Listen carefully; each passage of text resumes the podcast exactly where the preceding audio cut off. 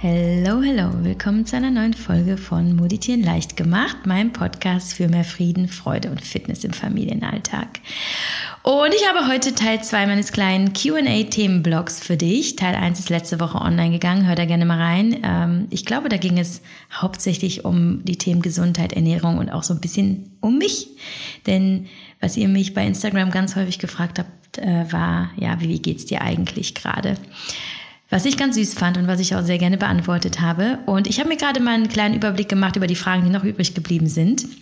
Und ich glaube, wir gehen heute eher etwas tiefer oder ähm, in ernstere Themen rein.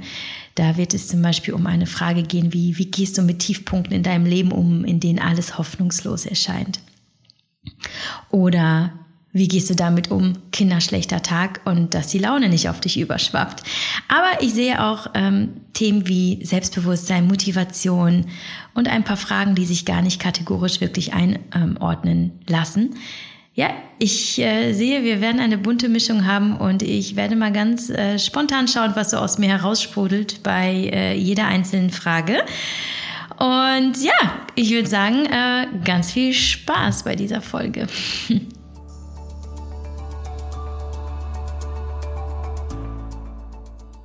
Sponsor dieser Folge ist Athletic Greens, ein Premium All-in-One-Supplement, das mit seinen 75 Vitaminen, Mineralstoffen, Verdauungsenzymen, Prä- und Probiotika, Antioxidantien, Kräutern, Pflanzenextrakten und weiteren natürlichen Inhaltsstoffen das Greens-Pulver mit der hochwertigsten Rezeptur auf dem Markt ist.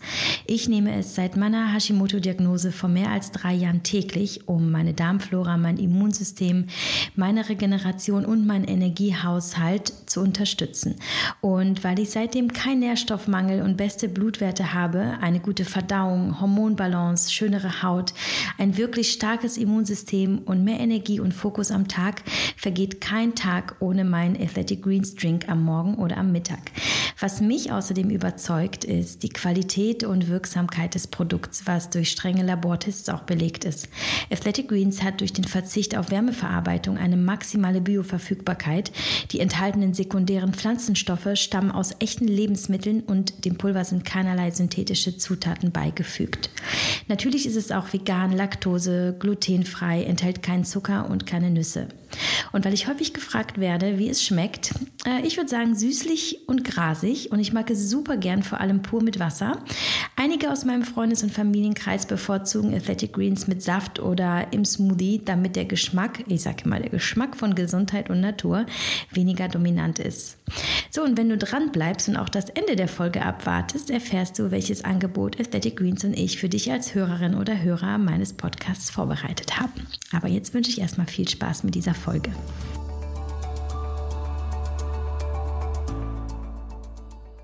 So, lasst uns loslegen.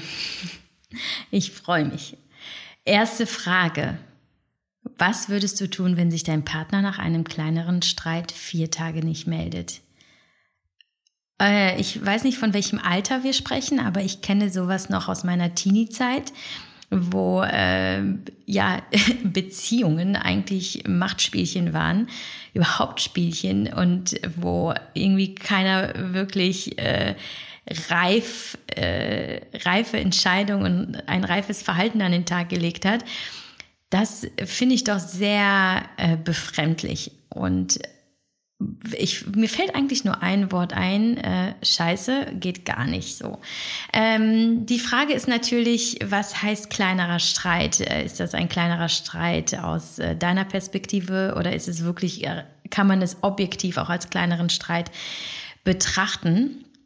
Was, was, was, was sich mir da irgendwie so als Frage stellt, ist, wie ist die Beziehung sonst? Ne? Also was, was kann vielleicht in deinem Partner in diesem Moment vorgegangen sein? Ja, also ähm, hast du etwas getriggert? Habt ihr eh größere Probleme, die ähm, in dem Moment ja einfach nur eine andere Dimension angenommen haben? Also quasi das Typische aus der Mücke einen Elefanten machen, aber vielleicht halt eben, weil ähm, andere Dinge vorangegangen sind. Aber jetzt ohne zu spekulieren, ich finde, das ist halt trotzdem einfach ein Verhalten, das äh, sehr ähm, äh, verletzend und respektlos auch ist. Also, das ist ähm, jemanden alleine lassen in einer Situation, die beide betrifft. Ja, also wenn jemand für sich beschließt, weil er zum Beispiel ein, eine Krise hat, ähm, ein Problem, das er für sich lösen möchte und er beschließt, dass, äh, dass er sich für diese Zeit zurückziehen möchte und allein sein möchte, all good. Aber ein Streit, da gehören zwei dazu. Du leidest, er leidet vielleicht auch.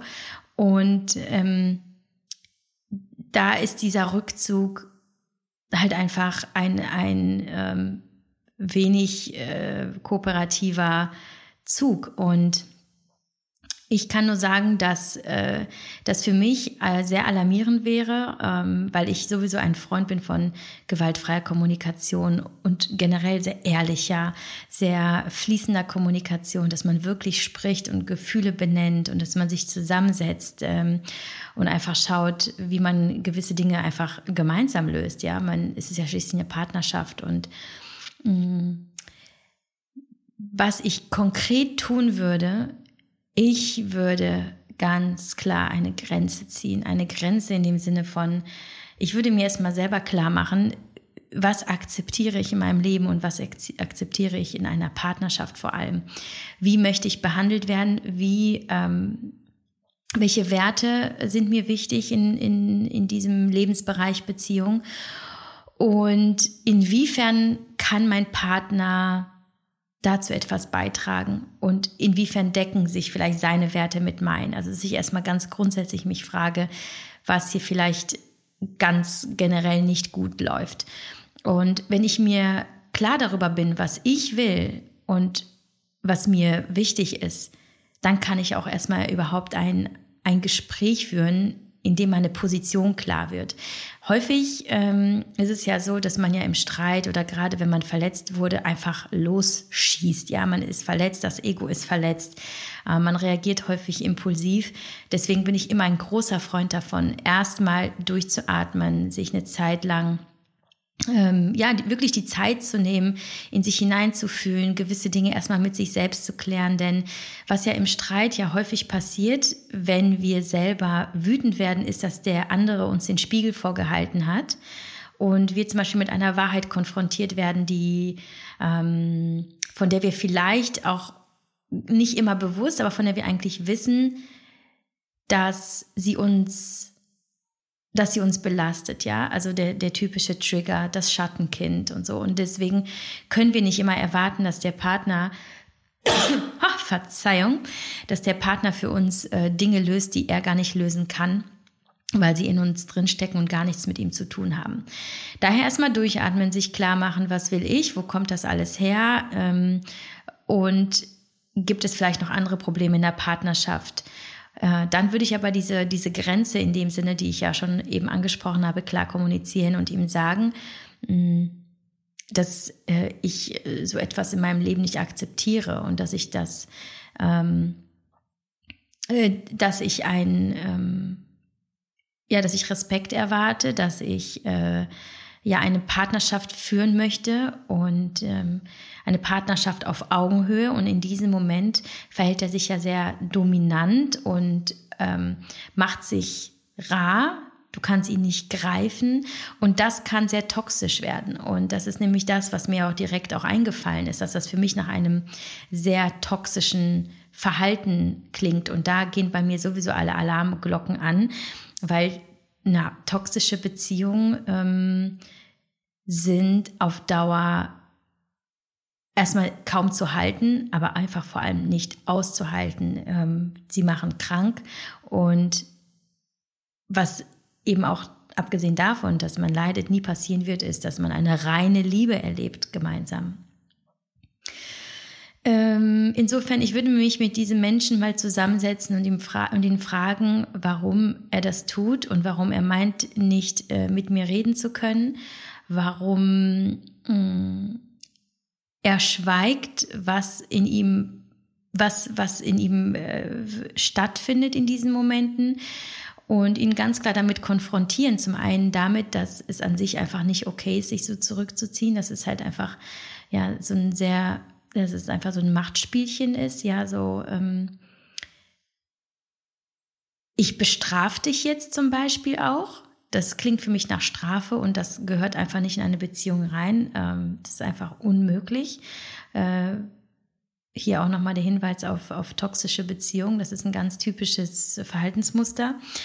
Und, und dann schauen, ähm, wie er reagiert und ob er, ob er einsichtig ist, ob er versteht, dass es äh, wirklich nicht äh, in Ordnung ist, den Partner einfach alleine zu lassen ähm, mit seinen ähm, mit seinen offenen Fragen und ähm, ja, und dann schauen, ob das überhaupt aufzulösen ist, ja, ob da auch einfach irgendwie auch dieses Verständnis ist für, für deine Gedanken und deine Gefühle.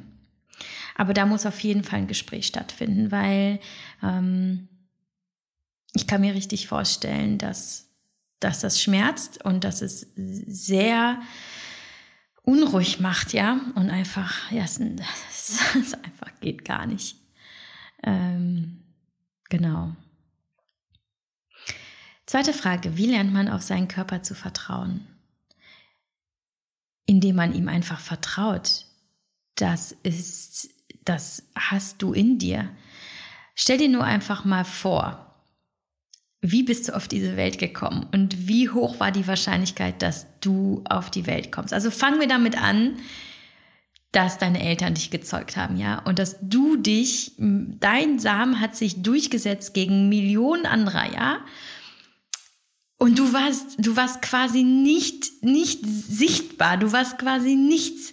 So, und jetzt stell dir mal vor, wie du heute aussiehst und wie kannst du deinem Körper nicht vertrauen, wenn du dir mal klar machst, wie du entstanden bist, was du für ein Wunder bist physiologisch und dass da einfach aus diesem, aus diesem mini, mini, mini, mini Teilchen ein Mensch geworden ist. Du bist, du hast dich durchgesetzt, du hast dich eingenistet, du bist gewachsen, du hast es zehn Monate in dem Bauch deiner Mama geschafft äh, zu surviven und ähm, bist auf die Welt gekommen, du hast eine Geburt überstanden.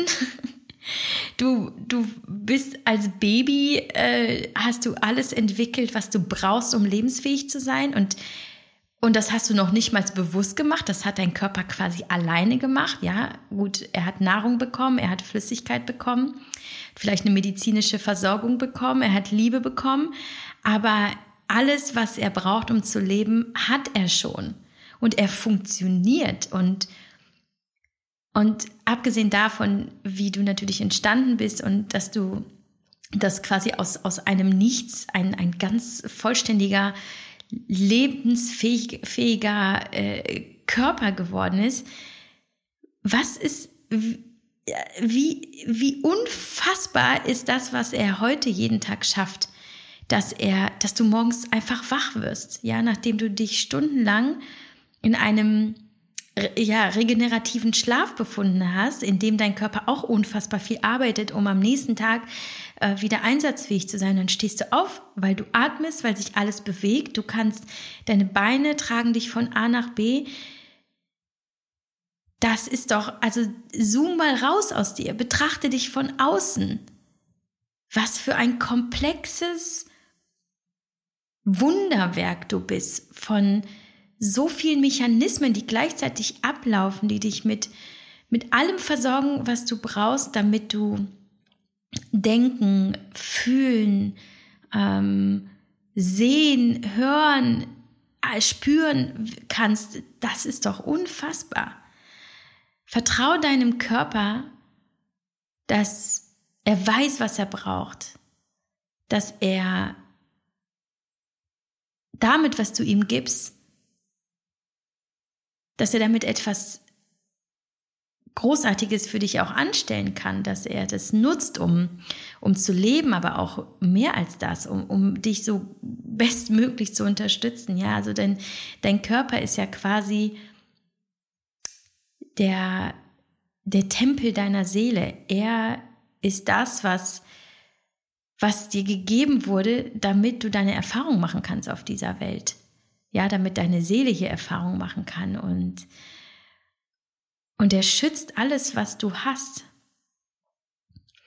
Das heißt, du lernst nicht deinem Körper zu vertrauen. Erinnere dich nur daran, wer du bist und betrachte das mal rein wissenschaftlich, naturwissenschaftlich. Betrachte das so, so nüchtern wie möglich auch, ähm, dass du ja rein auf funktioneller Ebene einfach ja, so ein, also ein unfassbar, unfassbares Wesen bist und dann aber auch, was dein Körper jeden Tag leistet. Er, er, er hat alles, was er braucht, ähm, um zu funktionieren und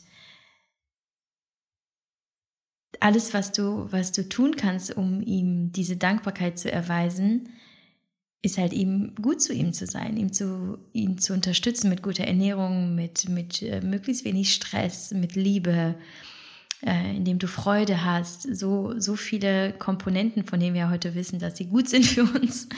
Und äh, ja, dein Körper ist, ist niemals gegen dich. Nie, nie, nie, nie, nie.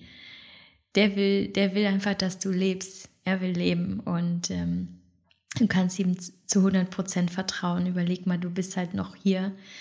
Ähm, wie viele Menschen haben nicht das Glück und das nicht nur, weil sie alt sind und sterben oder weil sie krank sind und sterben, sondern ja, weil sie vielleicht schon als Kinder nicht die Möglichkeit hatten, weitere Erfahrungen auf dieser Erde zu machen, weil Unfälle oder was auch immer.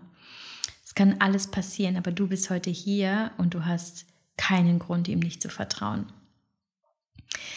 Nächste Frage. Wie gehst du mit Tiefpunkten in deinem Leben um, in denen alles hoffnungslos erscheint? Indem ich mich daran erinnere, dass Hoffnung zu haben immer die beste Idee ist. Wie du schon sagst, es erscheint vielleicht hoffnungslos, aber es gibt nie einen Grund, keine Hoffnung zu haben. Hoffnung ist eigentlich das, was uns trägt, was uns, was uns einen nächsten Tag abwarten lässt, was uns nach vorne blicken lässt. Und das ist eine Entscheidung. Wir können uns immer wieder daran erinnern und uns dafür entscheiden, uns an die Hoffnung zu erinnern. Das ist, das ist etwas, was wir in uns haben. Das müssen wir nur aktivieren. Und ich gehe da ganz unterschiedlich um mit den Tiefpunkten. Ich glaube, dadurch, dass ich in meinem Leben schon so viele Tiefpunkte hatte, äh, das wissen ja viele von euch, vor allem die, die mein Buch Bis es wehtut gelesen haben, dass mein Leben eigentlich nur von einem Tiefpunkt äh, zum nächsten äh, äh ablief und dass ich heute sage, okay, ich bin immer noch hier, äh, und ich lache immer noch und das Leben geht weiter und es ist wunderbar, das Leben, dass ich natürlich einfach aufgrund meiner Erfahrung weiß, selbst Tiefpunkte bleiben keine Tiefpunkte, sondern nach einem Tief kommt auch wieder ein Hoch. Ja, es ist halt einfach, das ist die Polarität des Lebens. Ähm, apropos Polarität des Lebens, ich finde halt einfach auch, dass das einfach dazugehört, ja, dass nur weil wir die, wir kennen ja das Hoch nur, weil wir auch ein Tief kennen. Wir kennen nur gute Gefühle, weil wir auch schlechte Gefühle kennen. Wir kennen nur die Liebe, weil wir auch die Angst kennen. Alles ist alles im Leben ist basiert auf Polarität, ja, im Grunde genommen.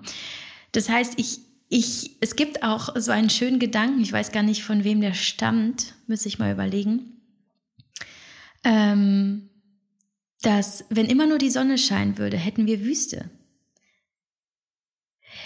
wir, also ich, ich gehe gar nicht durch das Leben mit der Erwartung, dass immer alles gut ist und dass ich immer nur ähm, auf Wolke 7 schwebe und dass es keine Probleme gibt. Denn wie würde ich mit einem, wie, wie könnte ich ein Hoch wirklich, wirklich wahrnehmen und positiv erleben und genießen und das feiern, wenn ich nicht wüsste, wie es ist, auch mal ganz unten zu sein. Und mein Gedanke ist eigentlich immer, es ist das Normalste der Welt, dass das Leben nicht immer so läuft, wie wir es gerne hätten. Das ist das Leben. Natürlich sind wir auch mal ganz, ganz unten. Natürlich ist es auch manchmal schwer. Und wir haben häufig in diesem Moment das Gefühl, so wir sind äh, jetzt gerade die unglücklichsten Menschen auf diesem Planeten, aber auch da, zoom mal raus. Sieben Milliarden Menschen und du gehörst zu den privilegiertesten auf dieser Welt. Du bist in einem der reichsten und sichersten Länder auf dieser Welt geboren. Hier regnet es keine Bomben vom Himmel. Wir haben keine äh, Naturkatastrophen wie, wie so viele andere Länder. Wir haben ja ein stabiles politisches System, ähm, über das wir gerne meckern, aber das uns halt einfach trotzdem ein Leben in Freiheit ermöglicht. Ähm, und was ich damit auch sagen will, ist, die Erinnerung daran, wo wir gerade sind, ähm, wo wir leben, was wir bislang geschafft haben und wie es halt leider auch vielen, sehr vielen und ja den meisten Menschen auf, den, auf dem Planeten eigentlich geht, hilft uns eigentlich, uns selbst nicht mehr so ernst zu nehmen. Ja, wir sind nicht selber die unglücklichsten Menschen auf diesem Planeten, weil es immer so viele andere Menschen gibt, denen es schlechter geht. Natürlich könnte man jetzt sagen, ja, aber Vergleiche und so weiter, bringt doch nichts und wie, wie kann man das Leid des anderen gegen das, gegen, gegen das Leid eines anderen aufwiegen? Nee, natürlich nicht, kann man nicht. Und wenn es dir nicht, nicht gut geht, dann würde ich niemals sagen, ach guck mal, und was meinst du, wie es den Kindern in Afrika geht? Das ist natürlich Bullshit. Das, darum geht es auch gar nicht. Es geht nur darum, sich daran zu erinnern, dass wir alle keine wahren Probleme hier haben. Das, was wir hier erleben, diese Tiefpunkte, von denen wir reden, sind in der Regel keine wahren Probleme. Und damit möchte ich gar nicht ähm, Verluste zum Beispiel durch, durch einen Tod in der Familie ähm, zum Beispiel ähm, beschönigen und, und das bagatellisieren und so. Das, das ist natürlich nicht das, was ich damit sagen möchte das ist, das ist heftig und das ist so schmerzhaft. Ich weiß ja selber, wovon ich spreche. Aber auch das gehört zum Leben dazu. Und wenn wir leben wollen und wenn wir das Leben auch in seinen Hochs erleben wollen, dann müssen wir auch die Tiefpunkte akzeptieren und uns auch klar machen, dass, dass sie auch vorbeigehen. Alles ist eine Phase.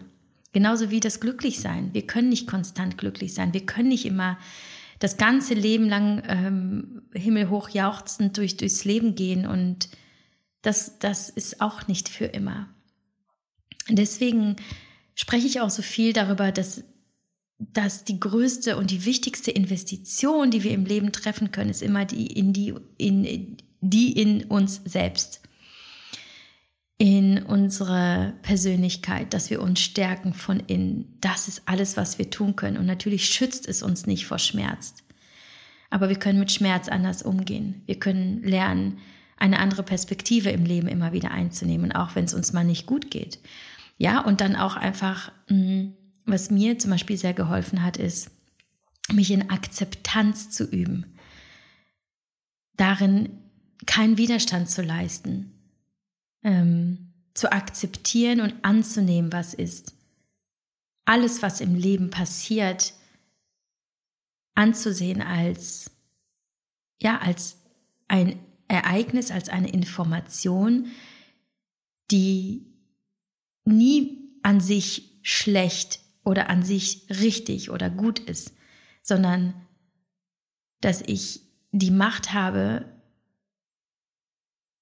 sie selbst zu bewerten und dass sie nur so gut oder nur so schlecht ist, wie ich sie bewerte. Das ist alles eine Frage einer Perspektive. Ähm, wenn ich also einen Tiefpunkt habe in meinem Leben, um, um das nochmal vielleicht ein bisschen klarer zu beantworten, nehme ich ihn einfach an. Ich ähm, versinke nicht in Selbstmitleid, ich renne nicht weg, ich versuche mich nicht zu betäuben, ich äh, versuche nicht ähm, künstlich Heilung oder künstlich äh, Ablenkung herbeizurufen, sondern ich nehme das wahr, ich akzeptiere das, ich äh, stärke mich mit äh, Momenten, die mir gut tun, äh, wie zum Beispiel ja so ein bisschen Wellness, ähm, Gespräche mit Freunden ähm, und dem Partner und ähm, mit ähm, ja, äh, Sport zum Beispiel, mit Meditation, dass ich äh, mich immer wieder daran erinnere, daran erinnere, was mir ja wirklich gut tut, auch dann, wenn es mir gut, gut geht, dass ich also nicht stehen bleibe, sondern in dem Sinne was weitermache, aber dass es auch dann zum Beispiel durchaus okay ist, wenn mein Körper gerade gar nichts will und dass ich zum Beispiel nur liege oder nur ein Buch lese und dass ich mal nicht arbeite zum Beispiel. Dass ich wirklich versuche, so, so, mich so gut es geht mit meinem Körper zu verbinden und ihm zu geben, was er braucht in diesem Augenblick. Und das finde ich heraus, indem ich in die Stille gehe, indem ich mir erlaube, hineinzufühlen. Und ähm, äh, mich zum Beispiel nicht den ganzen Tag mit Netflix zu berieseln und damit quasi die Connection zu mir selbst zu verlieren, sondern es auch zu fühlen, was da ist. Und, ähm, und dann, erst dann kannst du ja wirklich hören, was deine, was dein Körper und was deine Seele ja auch sagen und, und darauf reagieren. Ähm, ja, und es dann einfach, einfach da, da zu sein, so. Und, und zum Beispiel auch schlechte Gefühle schlecht in Anführungsstrichen anzunehmen, wie zum Beispiel Trauer oder Wut, dass das alles da sein darf. Denn das ist eigentlich eine der größten Erkenntnisse, die ich treffen durfte, ist, dass ähm, äh, das Widerstand im, im größten, ähm, ja, das, das Widerstand eigentlich der kontraproduktivste und der destruktivste ähm, Mechanismus oder die destruktivste Reaktion meiner selbst auf mich selbst sein kann. Das ist, dass das definitiv etwas ist, was ich nicht ähm, zulassen möchte, dass ich, dass ich versuche zu leugnen, was ist, dass ich versuche abzuwenden, was ist, sondern dass ich, dass ich das einfach alles annehme und weiß, und hier nochmal der Hinweis auf die Hoffnung, und dass ich weiß, es kommen bessere Tage. Ich hoffe nicht, dass vielleicht eventuell alles irgendwann besser ist, sondern ich weiß, dass alles besser wird. Ich weiß nicht wann, ich weiß nicht, ob es morgen ist oder in zwei Jahren, aber ich weiß, dass es besser wird. Und dass ich ganz, ganz viel Einfluss darauf habe, wie ich durch diese Krise gehe. Ob mit Vertrauen in mich und mit Hoffnung auf, ein, auf eine bessere Zeit und mit ähm, viel Selbstliebe und äh, Selbstvertrauen oder ob ich mich für negative Gedanken entscheide, die nichts anderes tun, als mich noch weiter in die Tiefe zu ziehen. Nächste Frage. Wie gehst du damit um? Kinder haben einen schlechten Tag und äh, dass die Laune nicht auf dich überschwappt. Ach, das passiert schon, ne? Also das, äh, das ist nicht jedes Mal, dass ich jedes Mal, wenn es, äh, keine Ahnung, unschön wird, dass ich, hey, yay, cool, Krise, jetzt äh, kann ich mir wieder beweisen, wie gut ich durch so eine Krise gehe. Und nee, ist es auch nicht. Ich habe auch häufig einen schlechten Tag. Und das ist eigentlich auch schon der Punkt. Ich habe häufig einen schlechten Tag. Warum dürfen meine Kinder keinen schlechten Tag haben? Und das ist eigentlich etwas, was mir am allermeisten hilft. Also ganz häufig, wenn äh, gerade der, der Ältere, der jetzt fünfeinhalb ist, der kommt jetzt so, in, so ein bisschen so in diese Vorschulkindkrise. Ja, man nennt das ja auch irgendwie so Vorschulpubertät oder Präpubertät oder irgendwie sowas. Und der hat schon manchmal so Stimmen, wo ich mir denke, hu, wo kommt das denn her? Und äh, was ich eigentlich dann immer sofort mir so ein bisschen ins Gedächtnis rufe, ist halt einfach, okay, es ist, es ist, er ist ein Kind, aber er ist einfach ein Mensch und es ist menschlich einen schlechten Tag zu haben. Warum sollen meine Kinder auch immer nur gut funktionieren? Klar, es ist irgendwie, man denkt, Kinder Ausgelassenheit und das Leben einfach, ne, so nehmen, wie es kommt. Nee, aber natürlich dürfen Kinder auch mal schlechte Laune haben. Wir wissen ja gar nicht, was in ihnen genau passiert, ja, was so unter der Oberfläche brodelt. Dort, wo wir keinen Zugang haben. Also, ähm, ich habe eine Sache auf jeden Fall gelernt in den ersten Jahren mit meinen Kindern, ist, dass, dass ich durchaus viel Einfluss habe darauf, wie es ihnen geht und ähm, welche Laune sie haben. Und dass, wenn ich mit Verständnis, mit Liebe, ähm, mit Sicherheit, mit einem Sicherheitsgefühl und Empathie reagiere, auch auf die ich sag mal, emotionalen Ausbrüche, äh, dass ich damit viel mehr bewirke, als wenn ich dagegen ankämpfe. So, also Kind, schlechter Tag. Ich äh, erinnere mich daran, dass ich der Mensch bin, der dem Kind beibringen kann, mit schlechten Tagen umzugehen. Das heißt, ich rede häufig mit meinen Kindern, dass ich sage, es ist völlig in Ordnung, dass es dir gerade nicht gut geht. Ich bin hier, wenn du magst, kannst du äh, kuscheln, wenn du magst, äh, setzen wir uns hin und lesen ein Buch. Mm, aber du musst keine, du musst dich nicht schlecht fühlen, weil du dich schlecht fühlst. Es ist völlig in Ordnung, dass du einen schlechten Tag hast und ich bin für dich da, aber wenn du lieber alleine sein möchtest, kannst du das auch tun. Und so rede ich übrigens nicht nur mit meinem älteren Kind, sondern auch mit dem jüngeren, mit dem, der jetzt drei ist. Das, das sage ich ihm ganz genauso. Ich biete mich quasi an als, ja, als ihr Zuhause, als äh, der Ort der, ähm, der Wärme und der Liebe und akzeptiere aber, wenn sie was ganz anderes brauchen. Ja, also dass ich versuche wirklich in ihnen auch mich zu sehen und zu überlegen, was würde mir jetzt gut tun. Und das ist ähm, halt auch ein, ein, ja, ein guter Tipp. Stell dir mal vor, du hast einen schlechten Tag. Und was ist es, was du brauchst? Und dein Partner sagt zum Beispiel zu dir, Mann, ey, geh hoch auf dein Zimmer. Komm erst wieder, wenn es dir besser geht. Du nervst mich. Wie würdest du dich fühlen? Und gleichzeitig frage dich, was würde dir helfen, wenn du einen schlechten Tag hast? Ich denke, ich muss es jetzt gar nicht beantworten. Ich tue es jetzt trotzdem. Du würdest dir wünschen, dass der Mensch, den du liebst, dass der dich in den Arm nimmt, dass er dich mit einem Lächeln anschaut und zu dir sagt, alles darf sein und ich liebe dich trotzdem. Und was auch immer du gerade fühlst, ist es ist für mich in Ordnung, wenn du mit mir sprechen möchtest. Ich bin da, wenn du alleine sein möchtest. Bin ich hier und du kannst zu mir kommen, wenn du es dir anders überlegst. Und denk dran, morgen kann alles schon ganz anders aussehen. Und dann kriegst du einen Kuss und darfst entscheiden, was du jetzt gerade für dich brauchst.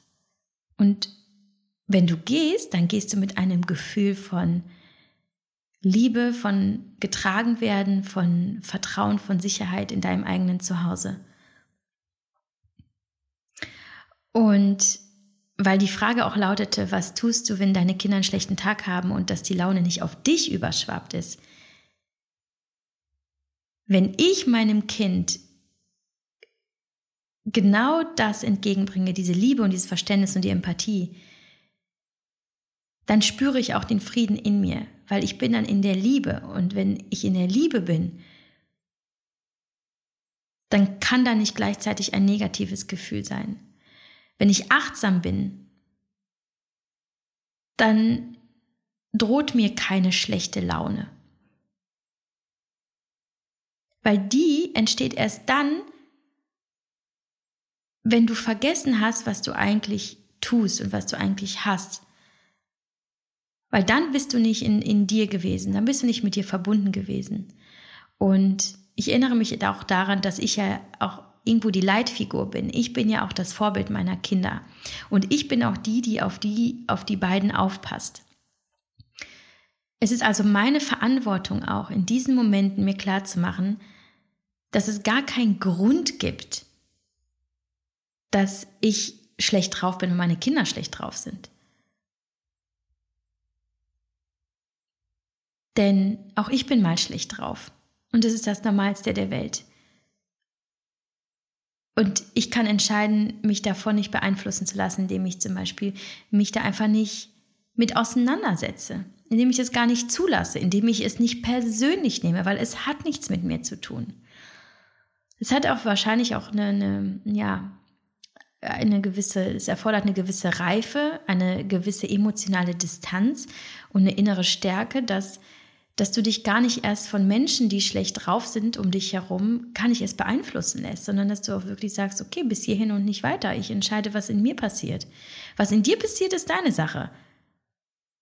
Aber ich entscheide, wo ich ja quasi eine Mauer hochziehe und sage so. Aber das heißt nicht, dass ich jetzt auch schlecht drauf sein muss. Also im Grunde genommen ist es einfach so, so ein bisschen so, so eine Mischung aus in der Liebe sein, achtsam sein und mich selber schützen.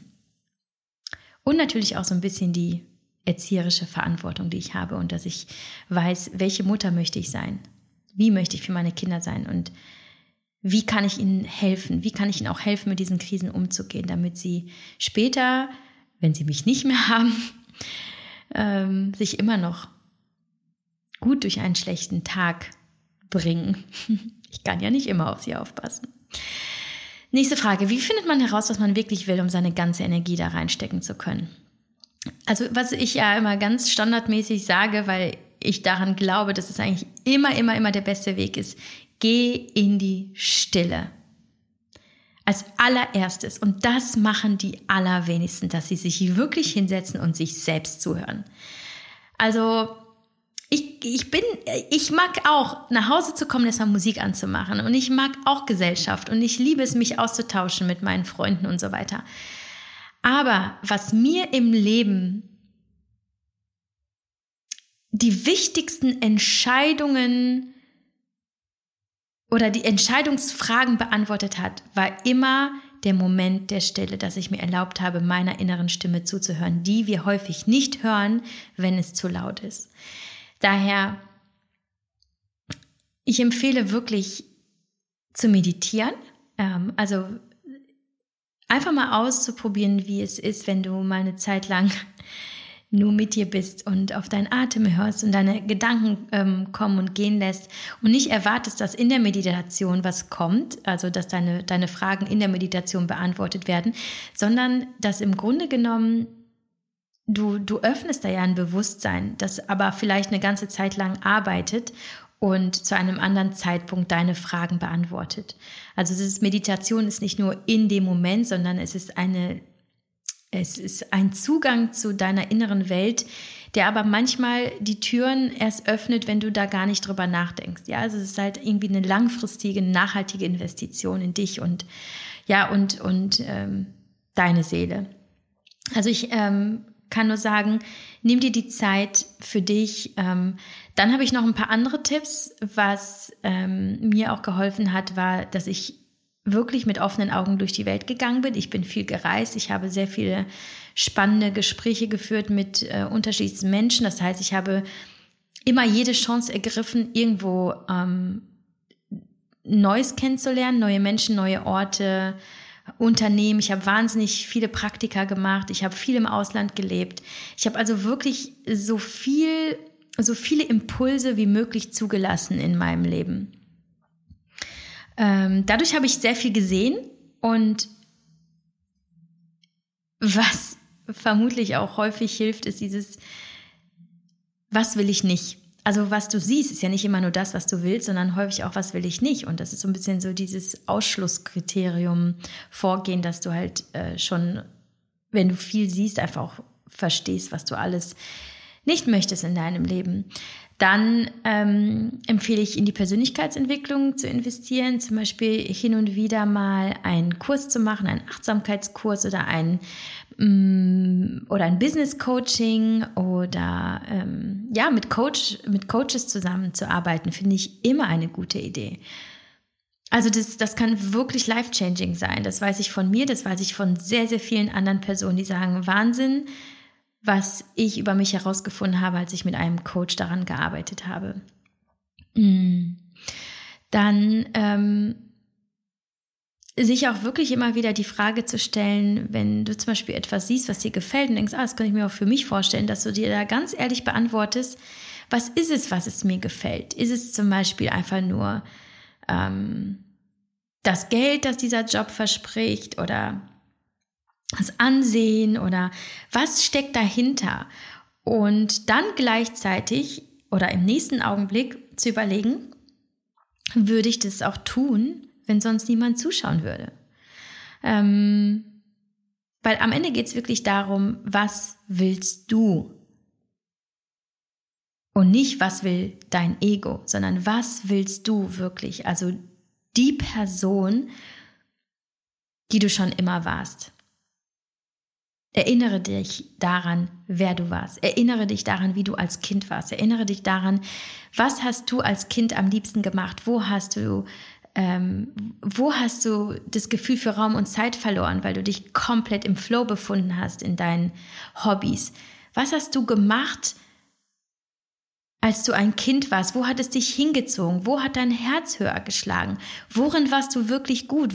Wo, wo waren deine Stärken und was hat dich die wenigste Mühe gekostet in deinem Leben? Erinnere dich daran, weil die ersten Jahre sind die, die du fast unbeeinflusst warst wo, wo du noch nicht in die Schule gegangen bist, wo deine Eltern noch keine Leistung von dir verlangt haben, wo du ähm, noch nicht in der Interaktion was mit anderen Kindern ganz bewusst, sondern so, wo du wirklich rein intuitiv dich mit Dingen beschäftigt hast.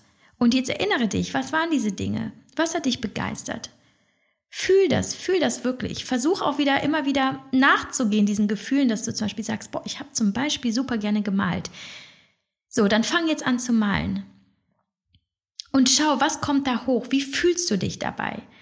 Oder auch mit dem Schreiben, so war es ja bei mir. Ich habe immer geschrieben, ich habe schon als Kind Geschichten erzählt. Ich habe mich einfach nur immer wieder daran erinnert, wofür mein Herz schlägt. Und dann ansonsten wirklich einfach ausprobieren. So viel es geht ausprobieren.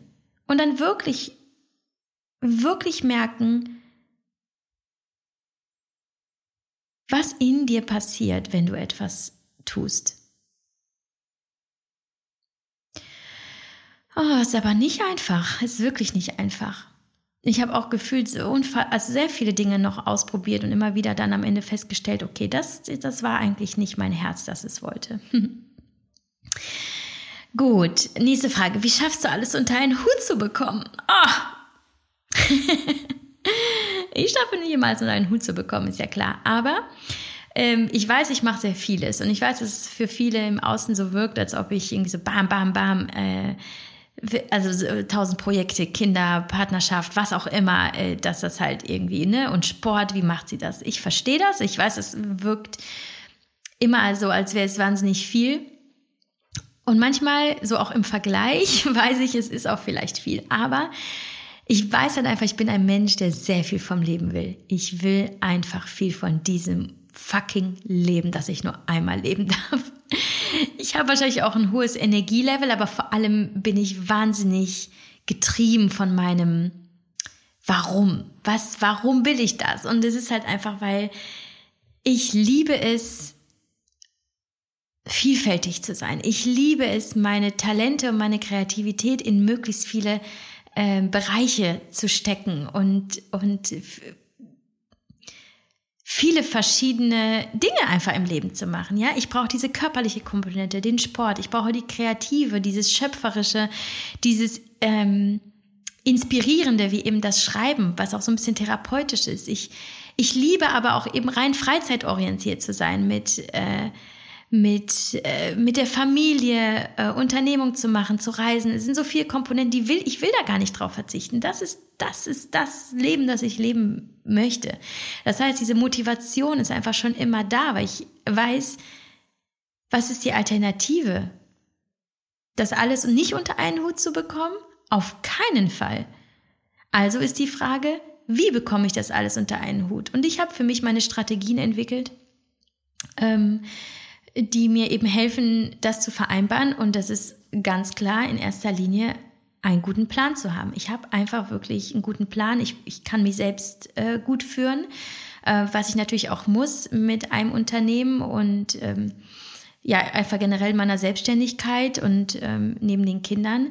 Ich habe eine Struktur, ich ähm, habe einfach eine gute Übersicht über, mein, über meine Zeit und ich manage meine Zeit einfach gut. Darüber habe ich auch schon in vielen anderen Podcast-Folgen geredet, ähm, dass ich, äh, dass ich halt selten einen Tag einfach so geschehen lasse. Nein, das ist auch nicht ganz richtig. Ich bin da schon recht intuitiv unterwegs und habe immer Raum für fürs einfach fürs Sein, aber es beginnt damit, dass ich mir meistens schon abends und spätestens am Morgen während meiner Morgenroutine eine Übersicht mache über den Tag und zum Beispiel weiß, okay, was sind die Dinge, die wirklich eine Prio haben, ähm, vor allem im Business-Kontext, was muss erledigt werden, die schreibe ich mir zuerst auf. Das heißt, ich führe eine klare To-Do-Liste. Dann sind da auch, ist da noch diese private, dieser private Bereich, was muss ich erledigen? Zum Beispiel muss ich noch die Wäsche machen, muss ich vielleicht noch ein äh, Kinderarzttermin vereinbaren. Die schreibe ich mir auch auf. Und dann setze ich mich ins Büro und ich arbeite diese Liste ab. Und wenn etwas äh, nicht, nicht zu schaffen war an dem Tag, dann nehme ich es mit in den nächsten Tag. Aber das sind nie die Dinge, die äh, die höchste Prioritätsstufe haben, weil die habe ich direkt am Tag erledigt, sondern das sind die Dinge, die, die einfach in dem Sinne jetzt erstmal keine Deadline hatten oder die nicht so zeitkritisch sind. Und nehme ich sie mit in den nächsten Tag. Und ich schreibe auf die To-Do-Liste auch eben alle anderen Dinge auf, die, ich sag mal, nicht erledigt werden müssen, sondern die, die mir wichtig sind, wie eben Sport. Ich schreibe mir auch meinen Sport auf meine To-Do-Liste. Ich schreibe mir auch das Malen auf die To-Do-Liste. Ich schreibe mir mein, mein Klavier auf die To-Do-Liste. Und so bekomme ich alles unter einen Hut. Und die Frage ist halt immer, wenn du es nicht unter den Hut bekommst, was dir wirklich wichtig ist, wie wichtig ist es dir dann wirklich? Weil es ist nie die Frage von Zeit. Du, du findest die Zeit, wenn es dir wichtig ist. Also frage dich auch, wenn du, wenn du, sagen wir mal, super gern Tennis spielst, aber du spielst seit zwei Jahren kein Tennis. Wie wichtig ist Tennis dir dann wirklich? Und es ist alles unter einen Hut zu bekommen. Es ist nämlich auch eine Frage der Perspektive. Sich selbst zu limitieren, zu sagen, es geht halt einfach nicht. Das ist ein Glaubenssatz. Es geht alles. Du findest immer einen Weg. Und sei es, dass du morgens eine Stunde früher aufstehst. Ja, es ist eine Entscheidung. Und natürlich könntest du jetzt sagen, aber ich bin müde. Ja, aber dann bist du müde, aber dann ist dir das auch nicht wichtig genug. Dann ist es dir wichtiger zu schlafen und es ist völlig okay. Aber dann kann es halt eben sein, dass du nicht alles unter einen Hut bekommst. Oder äh, ich würde gerne donnerstags abends immer meinen, äh, keine Ahnung, meinen Freundinnen Saunaabend machen. Aber ich weiß nicht, wie ich das schaffen soll. Ja, dann finde einen Weg, dass du das schaffst.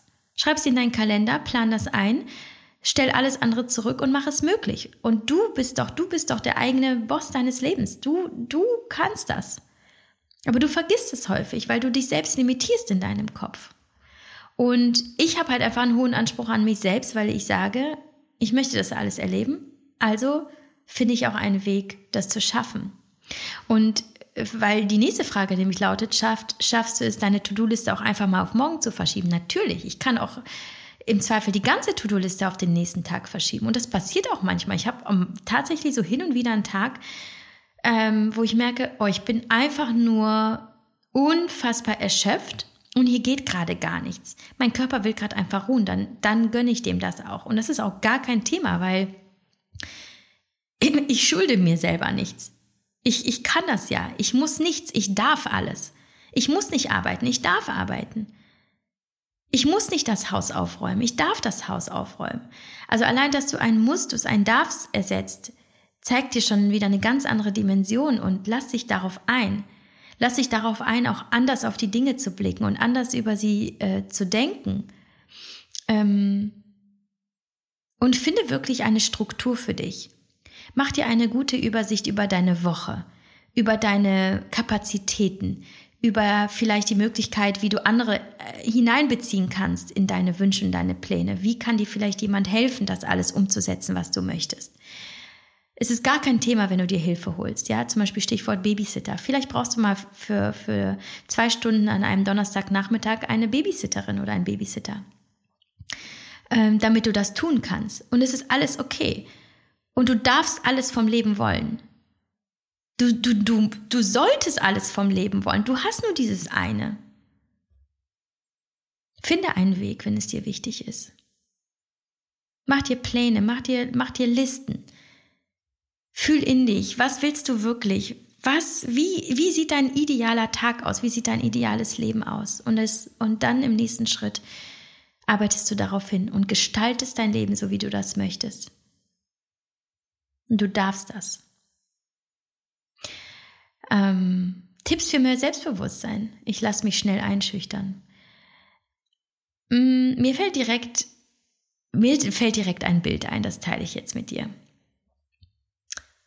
Kennst du Menschen, die, ich sag mal, rein ähm, optisch, objektiv vielleicht nicht die attraktivsten sind, wo man sagt, ja, okay, ist vielleicht nicht das, äh, das schönste Gesicht oder da ist so eine riesengroße Nase oder ähm, weiß nicht, hat keine Haare, wo man sagt vielleicht, okay, ist halt nicht das Ideal, das irgendwann mal in der Gesellschaft so festgelegt wurde, blöderweise.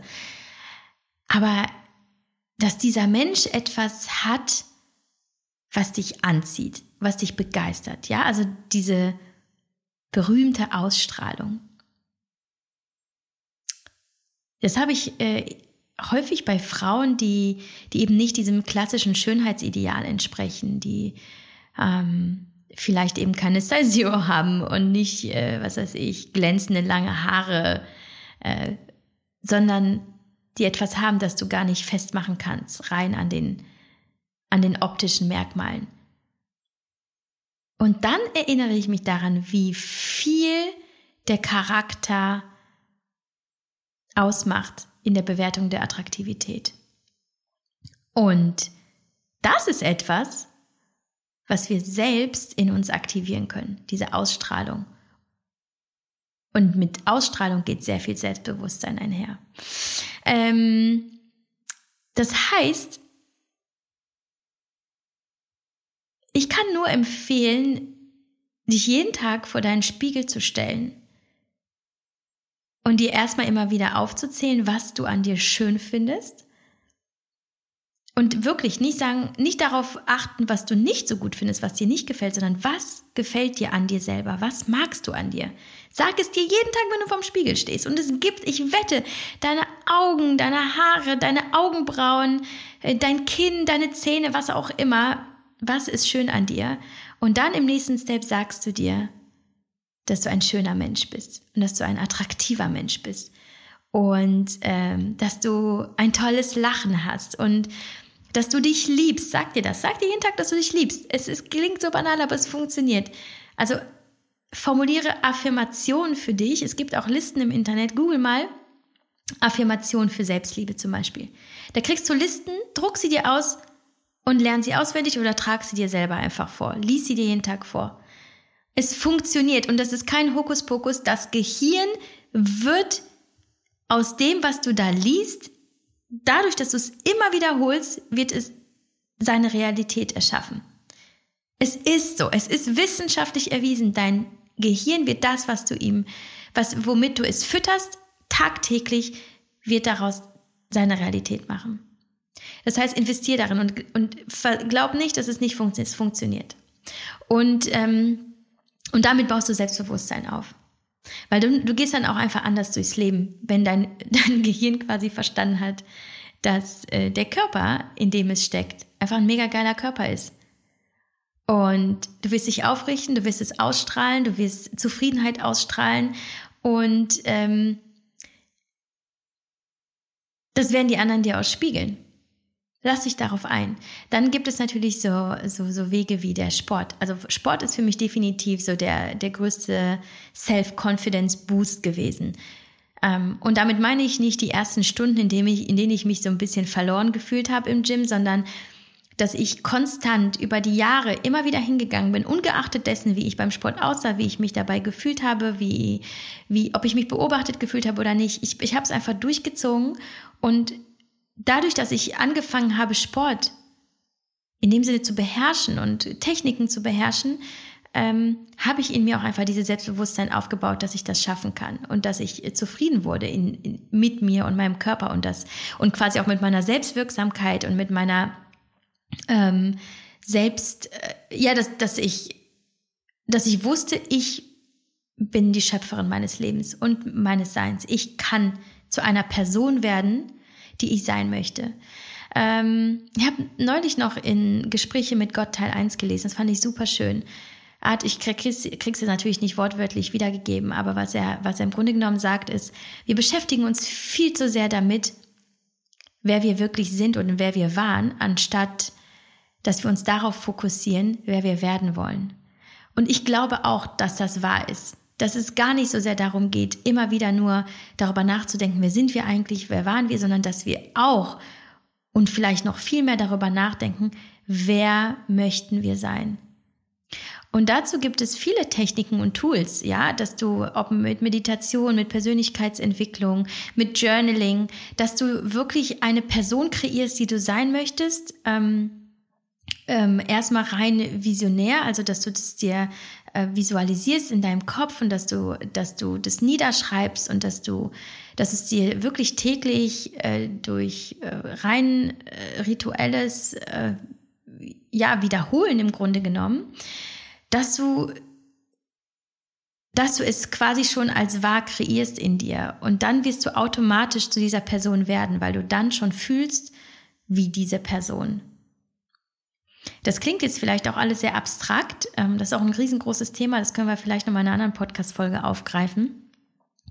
Aber ähm, es ist so, dass Selbstbewusstsein auch antrainiert werden kann. Eben meiner Meinung nach mit, ähm, mit Visualisierung, mit äh, Techniken wie Affirmation, ähm, mit sehr viel Selbstliebe, also dass du wirklich trainierst, äh, dich selbst zu lieben. Dazu gibt es auch ja sehr viele, ähm, dazu gibt es sehr viele Wege, die man gehen kann. Und ja, und von mir kann ich dir einfach nur sagen, du hast keinen Grund, nicht selbstbewusst zu sein.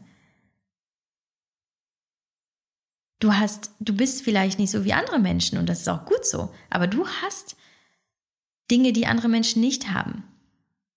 Und dessen musst du dir bewusst werden. Werd dir deiner selbst bewusst. Werd dir bewusst darüber, welche Stärken du hast. Was haben andere Menschen nicht? Und das heißt nicht, dass du so sein musst wie die anderen Menschen.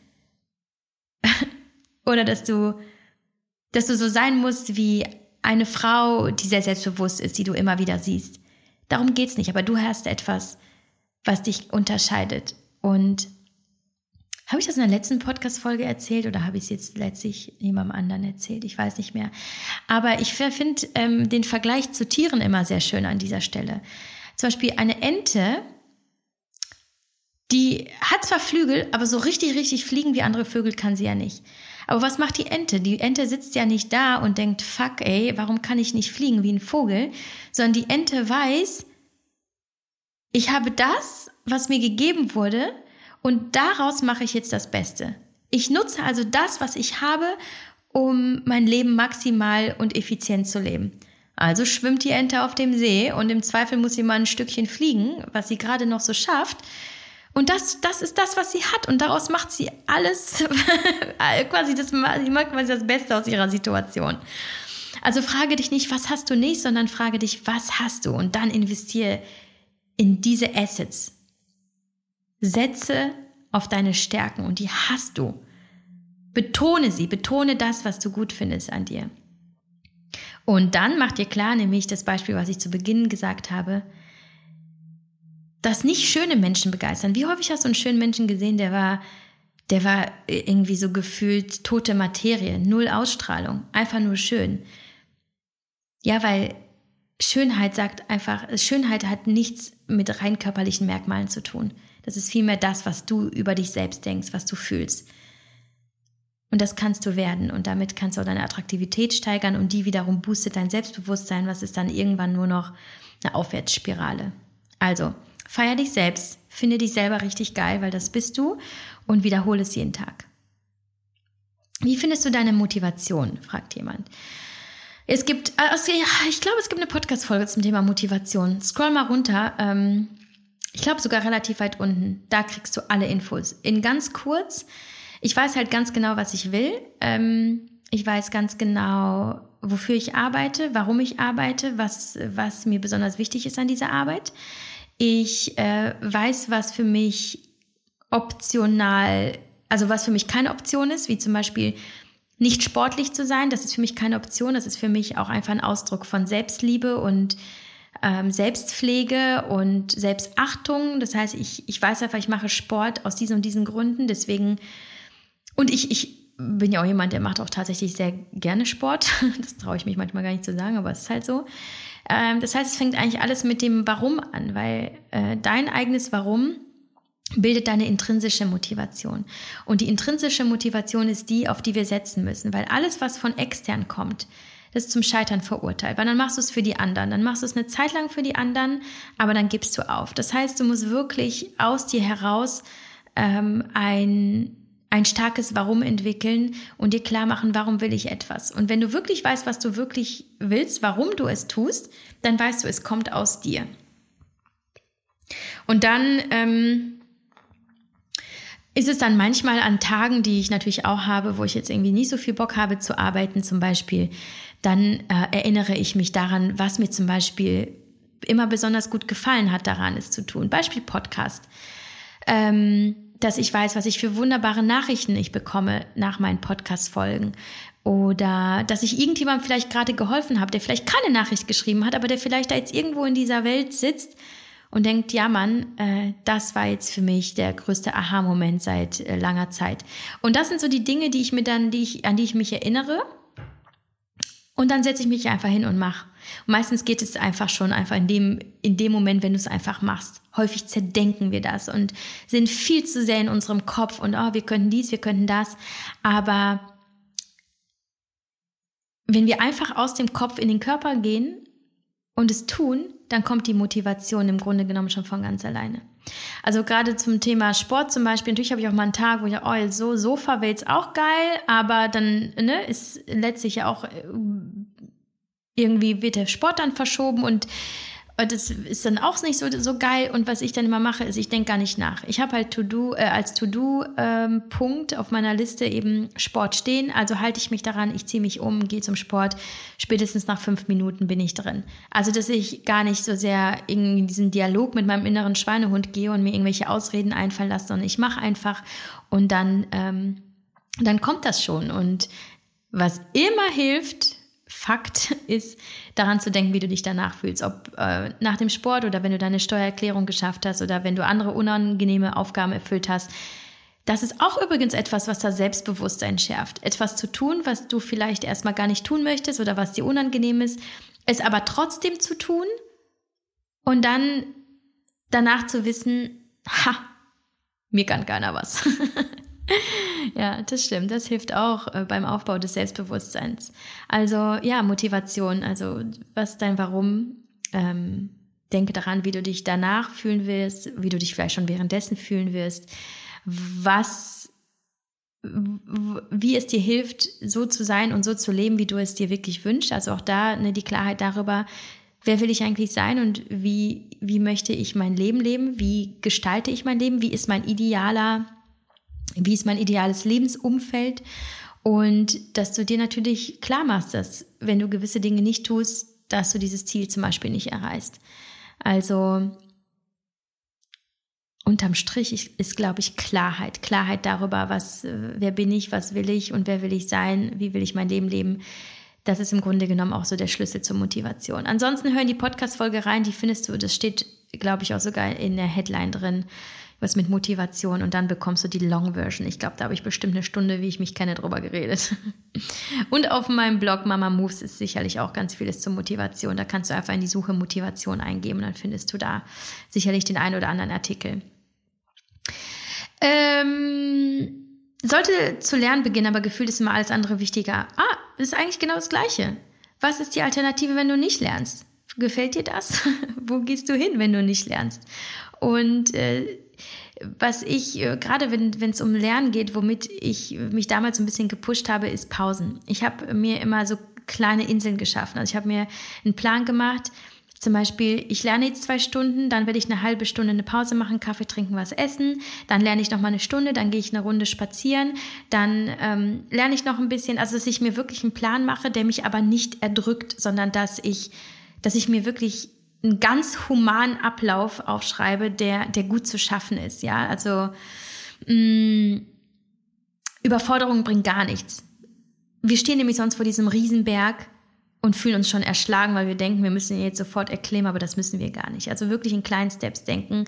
Kleine Belohnungssysteme, also auch eben zum Beispiel, ja, ich mache dann eine, eine, kleine Runde Yoga und oder was auch immer dir gut tut. Vielleicht willst du auch lieber ein Eis essen, dann mach auch das. Oder vielleicht möchtest du äh, mit deiner Oma telefonieren, was auch immer du gerne tust ähm, oder meinetwegen deine Netflix-Serie gucken, plan das mit ein. Und dann alterniere, alterniere zwischen den Lernslots ähm, äh, äh und deinen Pausenslots, aber vergiss die Pausen nicht. Und, ähm, und dann frage dich immer, was ist, was ist eben die Alternative zum Lernen und inwiefern hilft sie mir, mein Ziel zu erreichen. Und denk dran, auch das, ne, mit diesem Lernen, ist es irgendwann vorbei. Du machst das nicht für immer, aber wenn du es geschafft hast, ist dir etwas möglich, was ohne diesem Lernen nicht möglich gewesen wäre. Also zieh durch, zieh durch. Es ist nicht für immer. Und ähm, wenn du auch viel vom Leben willst, dann kommst du ums Lernen nicht herum. Auch nicht heute. Auch nicht mit 80, ja. Also wir hören nie auf zu lernen, wird jetzt meine Oma sagen. Äh, oh, wir sind schon bei einer Stunde. Wir haben noch drei Fragen. Die beantworte ich ganz schnell. Was ist dein Lieblingsreiseziel? Also alles, was äh, Sand beinhaltet und Meer. Ich will einfach nur Sand unter meinen nackten Füßen und aufs Meer gucken. Und dann kann es die Nordsee sein, dann kann es ähm, der, der Pazifik sein, dann kann es boah, dann äh, weiß nicht, Bali, äh, irgendwo. Es ist völlig egal eigentlich. Ich liebe dieses Gefühl von Weite. Ich liebe es, wenn mein Auge in die Weite geht, aufs Meer. Das hat für mich was unfassbar Beruhigendes. Also Wasser ist für mich eigentlich das Allerwichtigste. Ähm, am coolsten ist aber, wenn es warm ist. Ich bin halt einfach ein Wärme- und ein Sonnenmensch. Ähm, müssen keine 40 Grad sein, das finde ich sogar unangenehm, aber so mediterrane, äh, so ein mediterranes Klima ist cool, aber ich mag auch super gerne asiatische Länder. Ich bin sehr, sehr viel in Asien gereist, habe noch ein paar Länder in Asien, die ich nicht gesehen habe, zum Beispiel Kambodscha wird mich reizen. Ähm, was wird mich in Asien noch reizen? Vietnam fände ich auch cool. Ansonsten habe ich schon viel gesehen und ich liebe es. Ich liebe einfach die Atmosphäre in Asien. Äh, wenn wir wieder richtig reisen dürfen, ich würde unbedingt äh, nach, nach Hawaii mal reisen wollen. Irgendwie reizt mich das.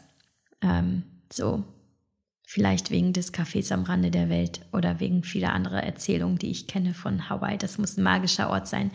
Aber ist noch nicht mein Lieblingsreiseziel. Ähm, ja, von all denen, wo ich bislang war, ich habe rein landschaftlich Südafrika wahnsinnig genossen, fand ich unfassbar schön. Ähm, ich bin auch so ein bisschen so verliebt, auch so in so rein malerische Orte wie die Malediven, aber da bin ich auch, ja, leider, ich könnte es nicht sagen, weil politisch und so ist es für mich einfach eigentlich ein No-Go. Aber rein landschaftlich, beziehungsweise von der Szenerie, das finde ich schon sehr, sehr nice. Aber äh, so das ein, ein, ein einziges Lieblingsreiseziel habe ich eigentlich gar nicht. So, wie schaffst du es, auf ausreichend Protein in der Ernährung zu kommen? Hm, ich supplementiere mit Proteinpulver. Ich nehme veganes Proteinpulver, das ich äh, äh, mische in meine Soats, in, in meine Smoothies oder mit denen ich auch backe. Und ansonsten esse ich viele Eier tatsächlich und ich esse auch Fisch. Und ich esse viele Hülsenfrüchte und äh, viel Gemüse, das auch Protein enthält, wie zum Beispiel Brokkoli. Und ähm, so gelingt es mir tatsächlich auf circa zwei Gramm pro Kilogramm Körpergewicht zu kommen, also circa 100 Gramm Protein am Tag. Und das schaffe ich eben, indem ich ähm, ein bisschen supplementiere mit Hilfe von Proteinpulver. Und halt eben auch einfach mal in einer proteinreichen Ernährung, weswegen zum Beispiel auch vegane Ernährung nicht ähm, für mich in Frage kommt, auch weil ich eh schon restriktiv lebe aufgrund meiner Hashimoto-Erkrankung und ähm, einfach bekannt ist, dass Protein oder ein guter Eiweißbedarf unfassbar wichtig ist für für die Hormone, fürs Immunsystem. Und das Immunsystem ist ja das, was wir auch unterstützen müssen, äh, gerade bei Hashimoto. Und da kann ich halt einfach nicht, ähm, vor allem nicht aus ethischen Gründen, auf ähm, Komponenten und Nährstoffe in der Ernährung verzichten, die essentiell sind für meine Gesundheit. Genau. Letzte Frage, die ist schnell zu beantworten. Wie oft nutzt du die Pranamat? Also die Pranamat ist ja die Akupressurmatte, die ich ähm, äh, nutze, um um zu entspannen, um auch einfach Stress zu reduzieren im Körper. Und ähm, ja, die nutze ich mindestens einmal die Woche meistens montags, manchmal zwischendurch in der Mittagspause, ähm, manchmal meditiere ich tatsächlich auch auf der Pranamat und in der Woche vor meiner Periode nutze ich sie teilweise sogar jeden Abend. Und gerne abends, weil ich äh, wirklich gut schlafen kann danach. Ich äh, fahre dann extrem runter. Und ähm, genau das äh, war's. Ich hoffe, ich konnte alle Fragen ähm, beantworten. Ich hoffe, euch hat die Folge gefallen und ich hoffe, ihr schaltet das nächste Mal wieder ein. ähm, bis bald.